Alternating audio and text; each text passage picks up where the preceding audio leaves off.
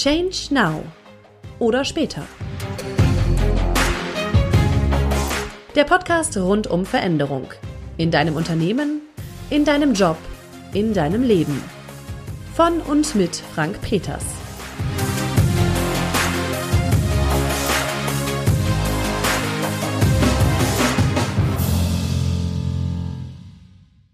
Team steht ja für toll, ein anderer macht's.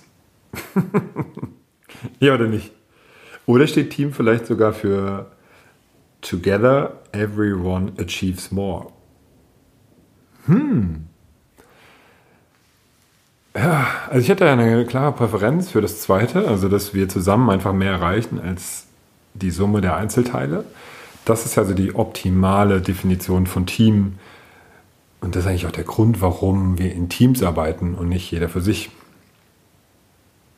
Jetzt habe ich beim letzten Mal ja die Phasen der Veränderung erklärt oder eher mit einem kritischen Blick darauf geschaut, weil das ja eigentlich die Phasen der Trauer sind und nicht 100% auf die Phasen der Veränderung so super passen.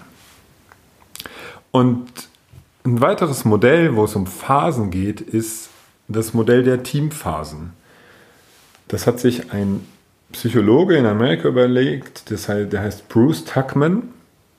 Hm? Also wissenschaftlich fundiert die ganze Veranstaltung. Ich weiß nicht genau, wie er darauf gekommen ist. Wenn ich mir so Teams anschaue, in denen ich gearbeitet habe, die ich geführt habe, oder auch Teams, die man im Fernsehen, in Filmen beobachten kann, oder auch Teams, die ich in meinen Seminaren beobachten kann und auch beeinflusse, dann kann ich das schon sehr gut nachvollziehen. Im Wesentlichen sind das vier Phasen. Wenn man über Projektteams spricht, kommt meist noch eine fünfte Phase dazu. Und die stelle ich dir jetzt einfach mal kurz vor. Erste Phase, wenn immer sich Teams neu zusammenfinden, entweder im Rahmen einer Projektorganisation oder einfach im Rahmen einer Reorganisation, wenn einfach Teams neu starten, vielleicht auch bei Startups, dann beginnt das immer mit der ersten Phase. Forming ich verrate schon mal, die einzelnen Phasen reimen sich aufeinander. Das heißt, die hören alle mit Orming auf.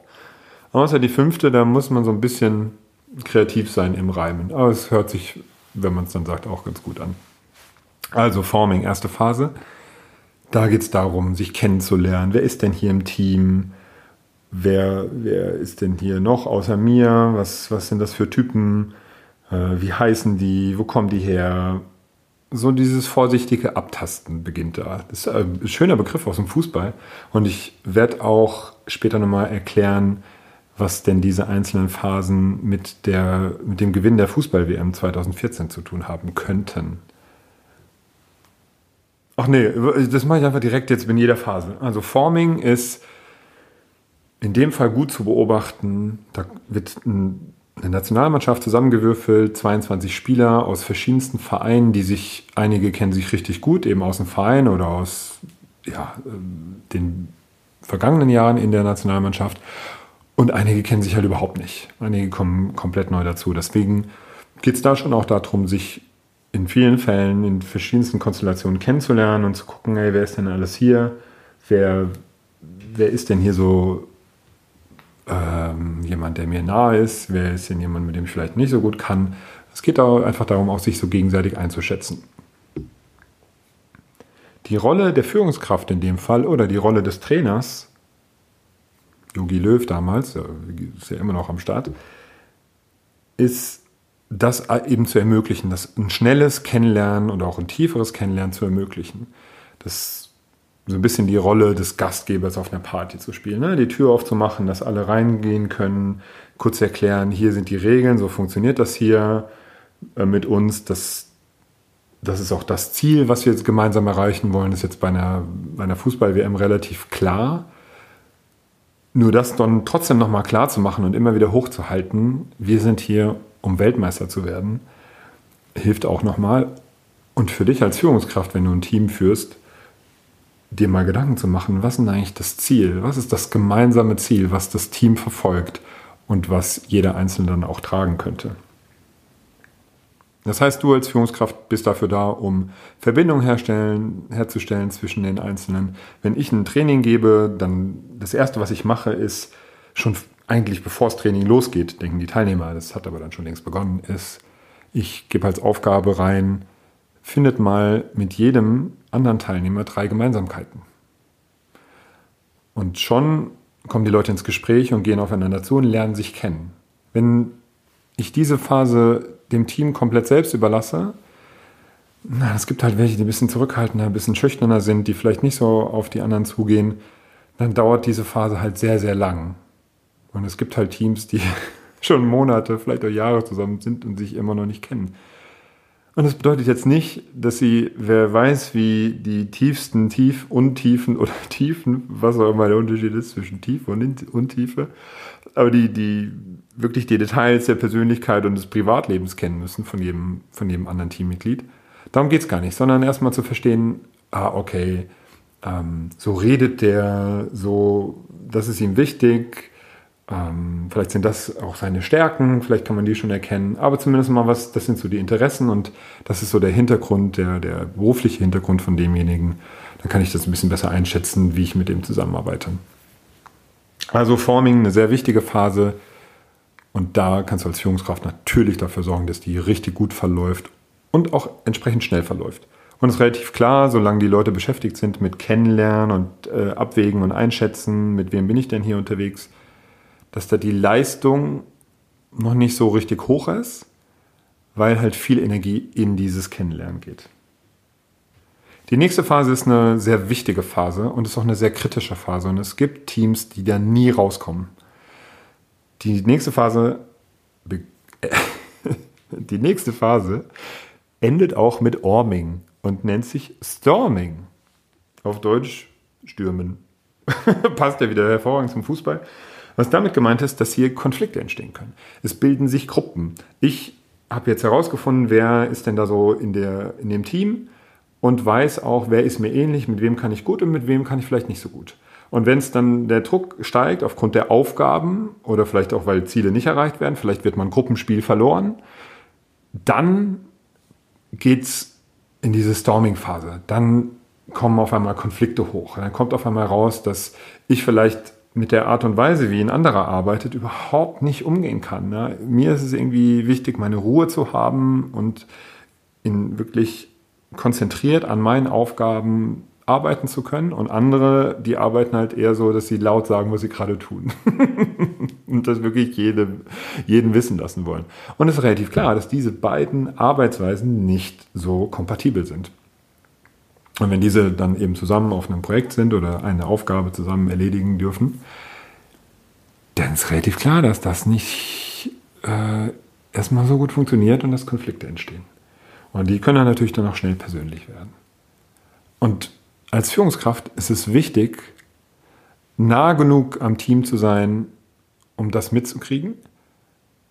Ich muss jetzt nicht da mega tief reingehen und äh, alle Konflikte lösen, nur ich sollte den, den ähm, ich sollte den Teammitgliedern helfen, dass sie diese Konflikte lösen können. Ich sollte ihnen Tools zur Verfügung stellen, dass sie, dass sie eben ihre Konflikte selber lösen können. Und hier und da ist es auch ganz gut, mal den Vermittler zu spielen.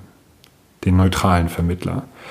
Das ist natürlich auch eine große Herausforderung, weil vielleicht ist mir die eine, ähm, das eine Teammitglied näher von, von der Persönlichkeit, von den Verhaltensweisen, von der Arbeitsweise her als das andere. Und dann aber eben trotzdem neutral zu bleiben und in der Sache zu diskutieren und nicht persönlich zu werden, das ist schon mal eine Kunst. Und daran scheitern ja viele Führungs, Führungskräfte. Also am, am Anfang meiner Führungskarriere habe ich den einen oder anderen Konflikt, glaube ich, nicht so gesehen ähm, und ihn dann auch nicht offen ausgetragen, sondern irgendwie ja, versucht, sagen, ja, passt schon irgendwie alles. Und dann haben die Teammitglieder gesagt, ja, passt schon irgendwie alles. Und dann bricht das halt doch irgendwann raus bei, bei irgendeiner Aufgabe, die nicht rechtzeitig fertig wird. Und dann gibt es Schuldzuweisung. Und das ist Quatsch. Das heißt, in dieser Phase ist es wirklich wichtig, dass die Führungskraft, einige sagen, als Katalysator agiert. Also wirklich andere befähigt, ihre Konflikte zu lösen und eben hier und da auch mal als Vermittler aufzutreten. Und das ist super wichtig, weil wenn diese Konflikte nicht gelöst werden, wenn, die nicht, wenn sie nicht ausgetragen werden, auch wenn sie nicht an die Oberfläche kommen, dann wird, wird die Gruppe, das Team immer hier verharren. Immer. Und Konflikte können eben welche sein zwischen Persönlichkeiten. Klar guckt natürlich auch die einzelnen, wie kann ich die Grenzen oder die Regeln, die in der Forming-Phase ja schon mal definiert wurden von der Führungskraft, wie kann ich die vielleicht überschreiten, wie kann ich die so ein bisschen dehnen. Vielleicht kann ich auch die Prioritäten, die hier im Team gestellt werden, in Frage stellen. Vielleicht kann ich auch nochmal das übergeordnete Ziel, die Zielsetzung, die für das Team ja gelten soll, in Frage stellen. Also da wird viel in Frage gestellt und viel ausprobiert. Ja, wie kann ich Grenzen ausdehnen? Wie kann ich die übertreten? Was passiert da? Wie reagiert dann die Führungskraft und wie reagieren auch die anderen Teammitglieder? Also wird viel ausprobiert. Und neben dieser Rolle, die Konflikte eben zu lösen, ist es hier eben auch wichtig, da klare Kante zu zeigen. Das, weil sonst geht es wirklich nicht in die nächste Phase. Wenn wir das mal übertragen auf die Fußball-WM 2014, es gab da immer wieder Situationen, wo es irgendwie, wo, man gehört hat, ja, da begehrt vielleicht jemand auf, der, der ähm, zweite Torwart äh, will natürlich, der weiß natürlich, dass er nur dann erster Torwart ist, wenn der sich verletzt. Und der darf sich mit seiner Rolle mal abfinden. Ne? Da gab es ja in der WM 2006 auch die, die berühmten Szenen zwischen Oliver Kahn und Jens Lehmann. Das war bestimmt von Anfang an nicht so harmonisch, wie es dann irgendwann aussah, als Oliver Kahn Jens Lehmann sogar noch äh, Tipps gegeben hat vorm Elfmeterschießen und ihn irgendwie motiviert hat. Da war vorher auf jeden Fall mal eine ordentliche Storming-Phase am Start. Also wer Oliver Kahn kennt, der also Oliver Kahn und Storming ist eins. ja, und da sind die, die, sind die halt durchgegangen. Und gut, jetzt war WM 2006 jetzt nicht das Beispiel für einen WM-Sieg, aber sind wirklich so weit gekommen, wie man es dieser Mannschaft wirklich auch hätte zutrauen können. Mm, und, und 2014 gab es auch immer wieder Phasen, wo die. Und bei der WM 2014 gab es auch immer wieder Situationen, in denen die Entscheidungen des Bundestrainers in Frage gestellt wurden. Ja, ist jetzt Philipp Lahm da auf der Position da, wo er spielt, genau richtig? Oder war das vielleicht eine falsche Entscheidung?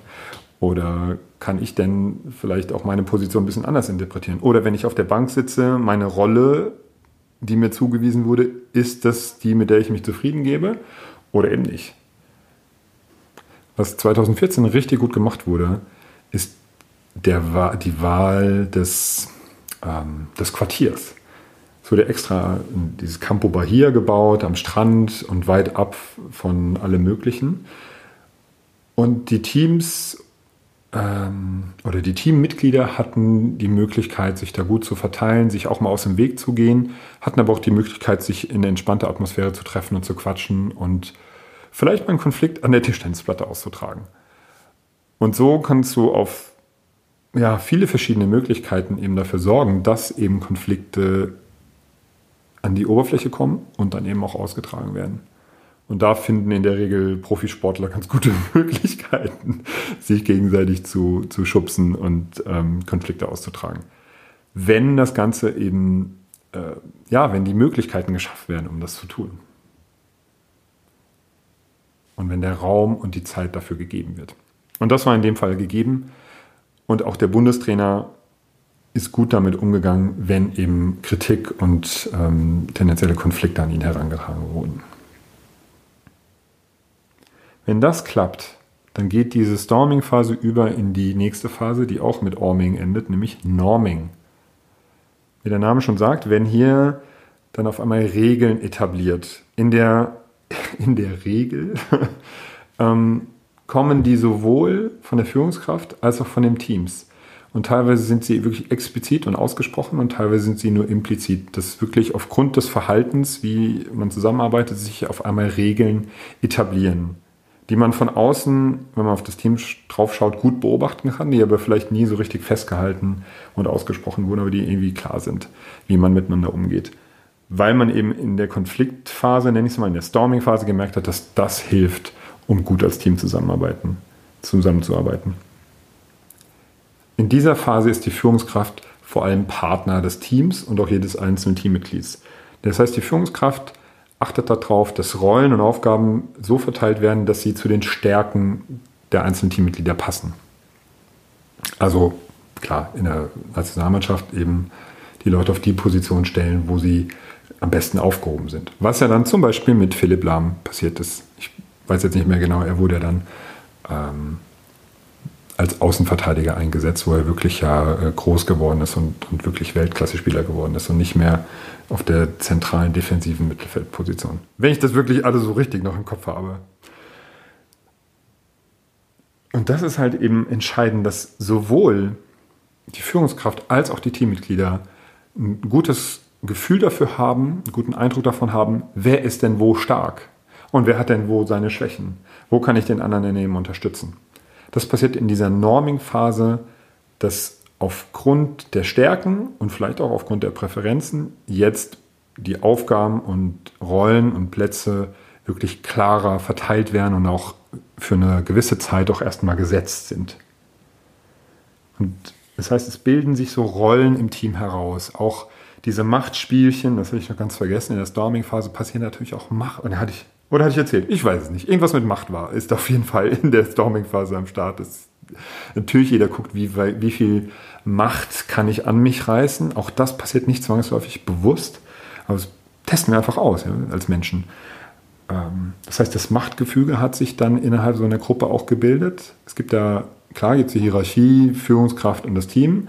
Doch es gibt ja auch innerhalb des Teams, meist auch ist die Führungskraft so mittendrin auf einmal, gibt es ja auch eine Hierarchie, so diese informelle Hierarchie, die hat sich dann auch gebildet und ist dann auch eben akzeptiert.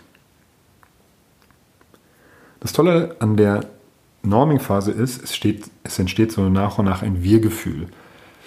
Alle stehen jetzt hinter dem gemeinsamen Ziel und sind auch echt motiviert, ihren Beitrag dazu zu leisten. Und wenn sie auch noch ihren Stärken entsprechend eingesetzt werden und die eben ausspielen können, dann wird es auch richtig, richtig gut. Das heißt, die Leistung, die in der Storming-Phase natürlich deutlich gesunken ist gegenüber dem Anfang, die geht jetzt wieder deutlich nach oben.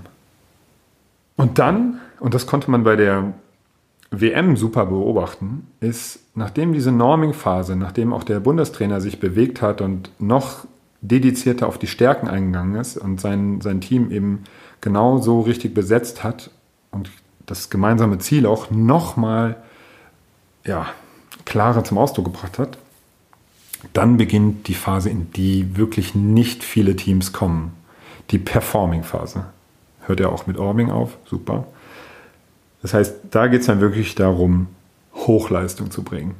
Oder das heißt, es geht darum, es, hier ist es dann möglich, weil es diese ganzen Grabenkämpfe und die anderen erstmal kennenlernen oder die ganzen Konflikte austragen und äh, sich jetzt zurechtfinden das ist jetzt alles vorbei, das ist jetzt alles durch.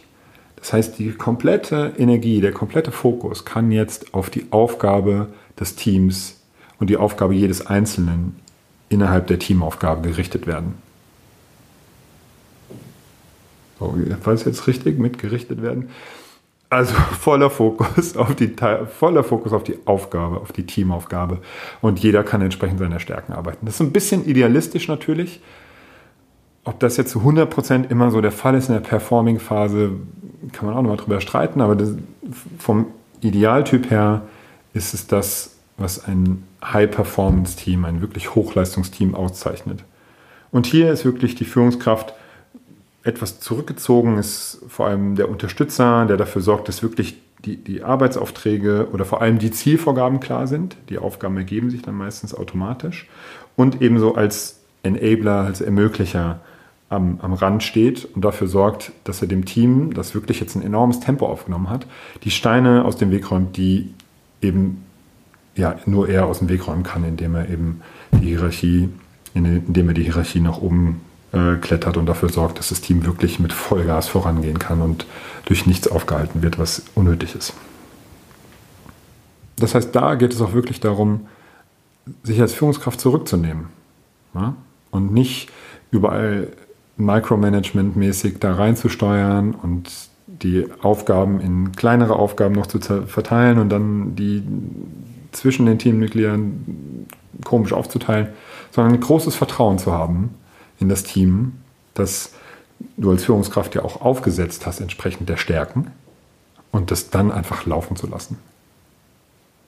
Und genau diese Eigendynamik hat sich ja dann auch bei der WM 2014 entwickelt. Dieses Team war so, ist so ins Rollen gekommen, weil auf einmal jeder auf seiner Position genau richtig war und auch die Ersatzspieler ihre Rolle wirklich gelebt haben. So jemand wie Roman Weidenfeller, dritter Torwart, ja, der hat die Leute motiviert und war da voll dabei und hat voll mitgefeiert, weil er sich seiner Rolle bewusst war. Er wusste, ich werde nie im Tor stehen, ich werde nie auf dem Platz stehen hier, aber ich kann hier Weltmeister werden. Und so ging es, glaube ich, vielen anderen auch. Und das ist natürlich gut, wenn du das als Führungskraft schaffst, diesen Gedanken zu, zu pflanzen in, in die Köpfe deines, deiner Teammitglieder. Weil dann ist wirklich Hochleistung möglich. Und so ist auch ein 7 zu 1 Halbfinalsieg gegen Brasilien möglich. Und es ist natürlich großartig, wenn diese Phase so lang wie möglich anhält. Jetzt ist es bei so einem, bei so einem Projekt wie Weltmeisterschaft natürlich irgendwann vorbei. Und es gibt ja auch Projektteams, die für einen begrenzten Zeitraum zusammen sind. Und das heißt, da wird, kommt irgendwann der Zeitpunkt, wann das Team wieder auseinandergeht. Und da besteht so ein bisschen die Gefahr, diese fünfte Phase, die reimt sich jetzt nicht mehr so schön, die hört nämlich nicht mit Orming auf, sondern mit Orning, Adjourning. Da geht es eben darum, wenn das Team wieder auseinandergeht und wenn die einzelnen Projektmitglieder wieder in ihre Abteilung gehen, wenn die einzelnen Nationalspieler wieder in ihre, ähm, in ihre Vereine gehen, kann es eben sein, dass schon im Hinblick auf diese Phase die Teammitglieder nicht mehr so motiviert sind oder schon ein bisschen äh, traurig sind, dass das äh, Abenteuer vorbei ist, dass, dass sie in diesem tollen Projektteam eben nicht mehr unterwegs sind oder dieses tolle Ziel, wenn es erreicht ist, dann äh, entsteht ja meistens auch so ein Loch. Es kann sein, dass schon bevor das erreicht ist, die Leute dann daran denken, okay, was wird denn dann sein und wie ist es denn? Vielleicht wechseln die den Verein, oh Gott, wie wird das dann wieder sein? Und vielleicht sind sie im Verein nur auf der Ersatzbank, kann ja auch sein und denken dann eh schon, schon daran, ab und zu wird diese Phase auch Morning, Trauer, da sind wir bei, bei, wieder bei Trauer, die Phasen der Trauer vom letzten Mal. Oft wird, wird das auch Morning genannt. Das heißt, die fangen dann schon an, obwohl sie eigentlich noch in der Performing-Phase sind, zu betrauern, was, was passiert, wenn das Ding vorbei ist. Das ist zum Glück nicht passiert bei der WM 2014, sondern das war ein voller Fokus auf das Ziel. Und als das Ziel dann erreicht war, haben dann einige, glaube ich, gemerkt, oh Gott, was ist denn jetzt als nächstes? Und dann sind ja aufgrund der großen Emotionen, diesen Titel, der wirklich ein großes Ziel über Jahre war, den endlich gewonnen zu haben, dann Tränen geflossen. Aber es sind wahrscheinlich auch Tränen geflossen, weil einige realisiert haben, oh, krass, das war jetzt mein letztes Länderspiel. Oder oh, krass, ich weiß gar nicht, ähm, wo ich nach der WM spiele oder weiß nicht genau, was da pass passiert wird in dem neuen Verein, in dem, in dem passieren wird bei dem neuen Verein. Vielleicht hat da der Trainer gewechselt, was auch immer. Und haben sich dann da Gedanken gemacht. Und dann ging sofort diese Phase los bei einigen. Und schon, dann war ja auch Performing nicht mehr angesagt, dann war es einfach durch. Und wenn wir jetzt uns mal Team an, Teams anschauen, die länger bleiben, die jetzt nicht für vorübergehende Aufgaben gedacht sind, sondern einfach Teams wie Abteilungen oder Bereiche oder auch kleinere Teams. Dann ist es schon gut, wenn du es schaffst, diese Performing-Phase wirklich aufrechtzuerhalten. Und in der Regel, wenn jemand äh, dazukommt oder jemand rausgeht, dann kann es schon funktionieren, dass dieses Performing aufrechterhalten bleibt. Es kann aber auch sein, dass wenn das größere Veränderungen sind, dass dieses Team von der Performing-Phase wieder zurück zur Forming-Phase fällt. Weil auf einmal äh, wichtige Leistungsträger weggebrochen sind, die wichtige Aufgaben übernommen haben im Team, sowohl von wirklichen Aufgaben als auch von internen Teamaufgaben oder internen Teamrollen. Und dann sortiert sich das auf einmal wieder neu. Dann geht es auch relativ schnell weil so viele müssen sich ja da nicht mehr kennenlernen. Dann geht es auch relativ schnell wieder in die Storming-Phase. Ne? Dann gucken natürlich, wenn jetzt der informelle Führer rausgegangen ist, weil der hat in einem anderen Team eine Führungsrolle übernommen, dann gucken natürlich, guckt natürlich die informelle Nummer zwei oder Nummer drei, guckt natürlich, okay, kann ich jetzt in der internen Teamhierarchie hoch? Und ähm, auf einmal sind einige Regeln, die aufgestellt wurden, nicht mehr so in Stein gemeißelt, sondern dann kann man wieder gucken, wie, wie kann ich mir jetzt hier so meinen Weg finden. Ja.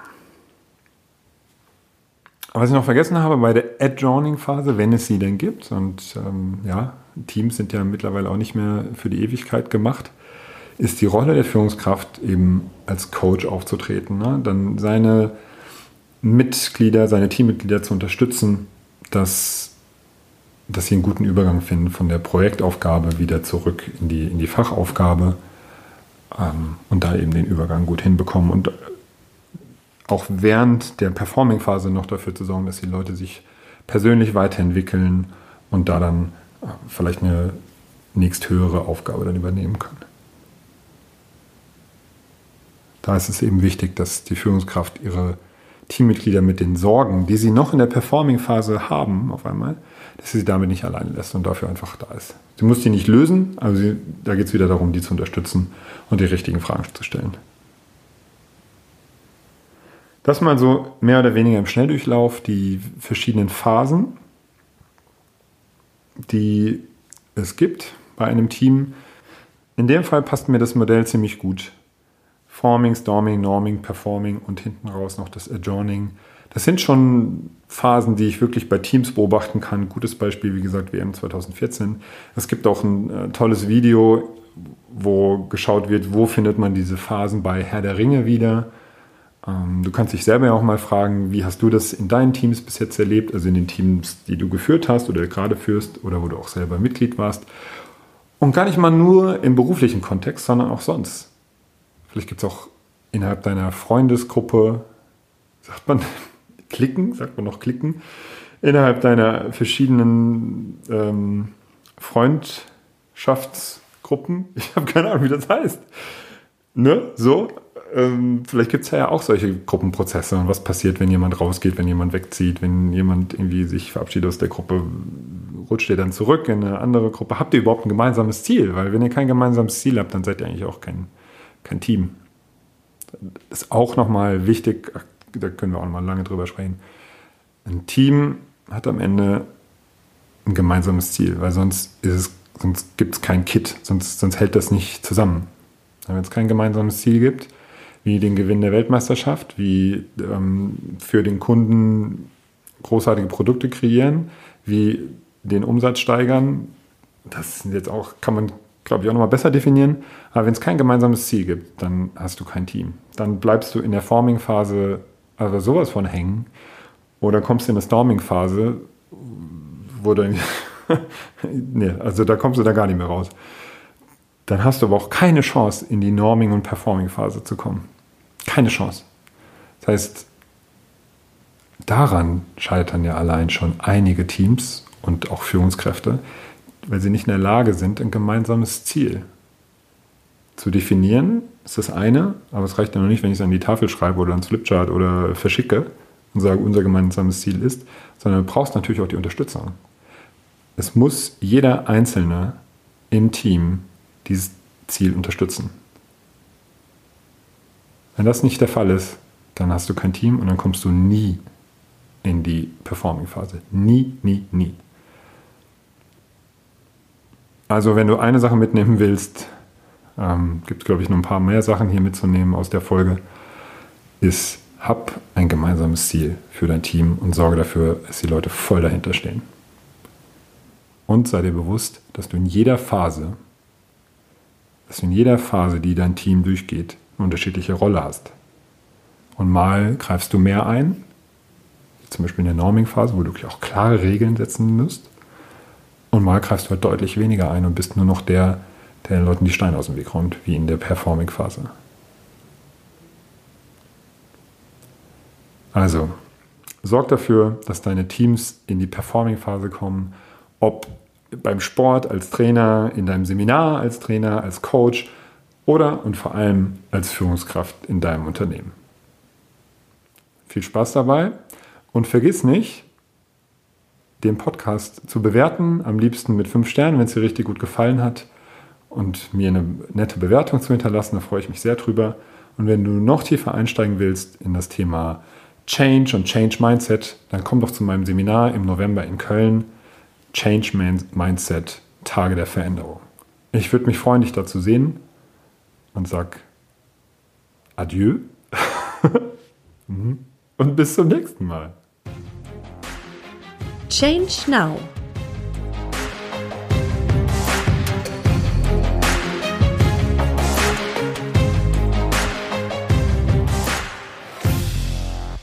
Oder später.